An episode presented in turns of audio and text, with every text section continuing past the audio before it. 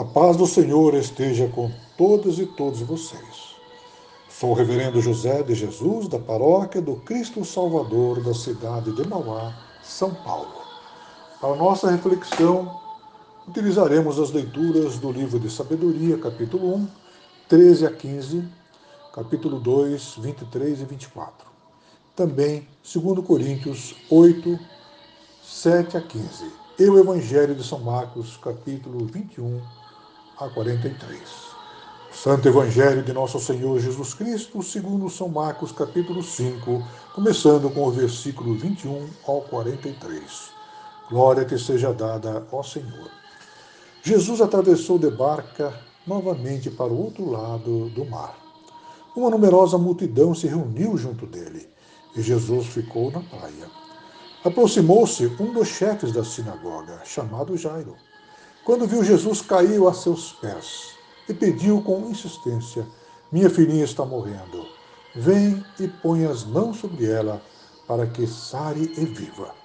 Jesus acompanhou Jairo, e numerosa multidão o seguia e o apertava de todos os lados. Aí chegou uma mulher que sofria de hemorragia já há 12 anos. Tinha padecido nas mãos de muitos médicos Gastou tudo o que tinha e, em vez de melhorar, piorava sempre mais. A mulher tinha ouvido falar de Jesus. Então ela foi no meio da multidão, aproximou-se de Jesus por trás e tocou na roupa dele. Porque pensava, ainda que eu toque só na roupa dele, ficarei curada. A hemorragia parou imediatamente e a mulher sentiu no corpo que estava curada da doença. Jesus percebeu imediatamente que uma força tinha saído dele.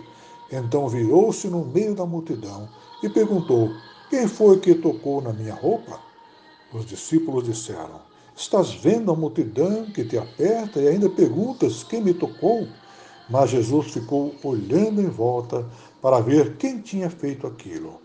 A mulher, cheia de medo e tremendo, percebeu o que lhe havia acontecido. Então foi, caiu aos pés de Jesus e contou toda a verdade. Jesus disse à mulher: Minha filha, sua fé curou você. Vá em paz e fique curada dessa doença. Jesus ainda estava falando quando chegaram algumas pessoas da casa do chefe da sinagoga e disseram a Jairo: A sua filha morreu. Por que você ainda incomoda o mestre? Jesus ouviu a notícia e disse ao chefe da sinagoga: Não tenha medo apenas tenha fé. E Jesus não deixou que ninguém o acompanhasse, a não ser Pedro, Tiago e seu irmão João. Quando chegaram à casa do chefe da sinagoga, Jesus viu a confusão e ouviu as pessoas chorando e gritando. Jesus entrou e disse: Por que essa confusão e esse choro? A criança não morreu, ela está apenas dormindo. As pessoas começaram a zombar dele. Mas Jesus mandou que todos saíssem, menos o pai e a mãe da menina, e os três discípulos que o acompanhavam. Depois entraram no quarto onde a menina estava. Jesus pegou a menina pela mão e disse: Talita cume, que quer dizer: Menina, eu lhe digo, levante-se. A menina levantou-se imediatamente e começou a andar, pois já tinha 12 anos. E todos ficaram muito admirados. Jesus recomendou com insistência que ninguém ficasse sabendo disso e mandou dar comida para a menina. Evangelho do Senhor, louvado sejas, ó Cristo. Hoje estamos muito preocupados com as situações que vivemos, que nos colocam frente à morte. Fome, doenças, pandemia, guerras, sequestros, estelionatos, poluição e além disso, percebemos o desprezo e indiferença pela vida, não só da humanidade, mas de todas as riquezas da criação.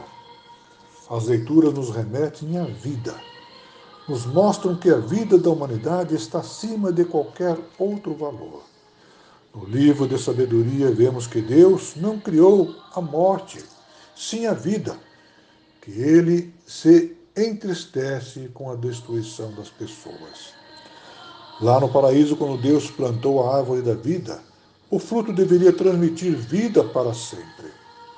O apóstolo Paulo, ao instruir a comunidade dos Coríntios, mostra que a generosidade de Cristo, que, embora fosse dono de tudo, se tornou semelhante a eles, para com sua humildade enriquecer-lhes a vida. Jesus revela-se como Deus dos vivos e não dos mortos, pois ele é o Pai de quem procede toda a vida. Cristo é a fonte da vida eterna. Eu vim para que todos tenham a vida e a tenham em abundância. No Evangelho, vemos dois milagres: Jesus curando uma mulher e uma menina. Especialmente no milagre da ressurreição da filha do chefe da sinagoga, vemos que ele veio trazer a vida, pois ele é o Senhor da vida. No milagre da senhora que sofria de hemorragia, devolveu-lhe vida em abundância, curando-a do mal que sofria.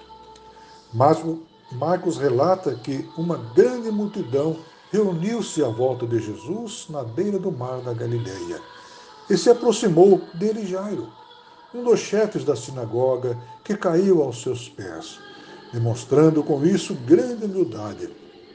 Mesmo sendo um dos chefes da sinagoga, cai aos seus pés e insistentemente pede a Jesus que cure sua filha, que está morrendo. Jesus, nesse momento, demonstra ser um pacificador que ama seu próximo e tem por ele grande empatia e compaixão. Jesus caminha sempre ao nosso lado em todos os momentos. Na multidão, uma mulher que há 12 anos sofria com uma hemorragia dizia consigo mesma: Ainda que eu toque só na roupa dele, ficarei curada. E assim, o fazendo, a hemorragia parou imediatamente. Jesus sentiu que dele, naquele momento, saiu virtude e, reagindo, pergunta: Quem me tocou? Os discípulos estranharam. A mulher, com muito medo, confessa a verdade. Jesus lhe diz: Filha, a tua fé te salvou. Vai em paz e fica curada. Assim, Jesus, com a palavra, Filha, restaura a dignidade da mulher, que volta a fazer parte da sociedade que excluía por ser doente. E Jesus, mais uma vez, demonstra ser um pacificador, pois fala conosco, nos ama. Em seguida chegaram os empregados de Jairo e anunciaram que a sua filha morreu, não havendo a necessidade de incomodar Jesus. Jesus, sendo um pacificador, escuta. Ele nos ouve. E agora estava tudo acabado? Não, não estava. Aquele que vem ao nosso lado é também aquele que fala ao nosso coração. Olha para Jairo e diz: Não tenhas medo, apenas tenha fé. Jesus não permitiu que a dor e o sofrimento tomassem conta do coração daquele pai. Não tenha medo, somente confie. Essa é a palavra perfeita quando achamos que tudo está perdido. Essa mesma meiga e doce voz pode ser ouvida hoje em nossos corações por meio do Espírito Santo. Jesus, amoroso e cheio da empatia e compaixão por todos nós, age operando o milagre. Jesus é o grande pacificador, porque opera milagres em nosso favor chefe da sinagoga, ao chegar em casa e contemplar sua filha sobre a cama, inerte, sem calor da vida, podemos imaginar que a dor tenha mais uma vez se instalado. Mas, mesmo assim, Jesus se separa do povo incrédulo, toma os pais da criança e os três discípulos, entra no quarto, toma a menina pela mão e diz: Menina, eu te digo, levanta-te. E imediatamente a menina se levantou e andou. Queridos irmãos e queridas irmãs, Jesus é o nosso pacificador, nos ouvindo e atendendo o nosso chamado. Fala conosco e age a nosso favor. Devemos agir à semelhança do Jairo, que, mesmo sendo um chefe da sinagoga, foi humilde e reconheceu sua dependência de Jesus. E também como daquela mulher que sofreu por longos 12 anos com aquela hemorragia, que a levaria à morte, que creram e com fé e confiança na cura através de Jesus. Quando encontramos com Jesus na profundeza, nada abala a nossa fé. O amor de Jesus por nós é infinito. Irmãos e irmãs, sejamos fortes, portemos-nos valorosamente, permaneçamos firmes na fé e que todos os nossos atos sejam feitos com amor. Amém.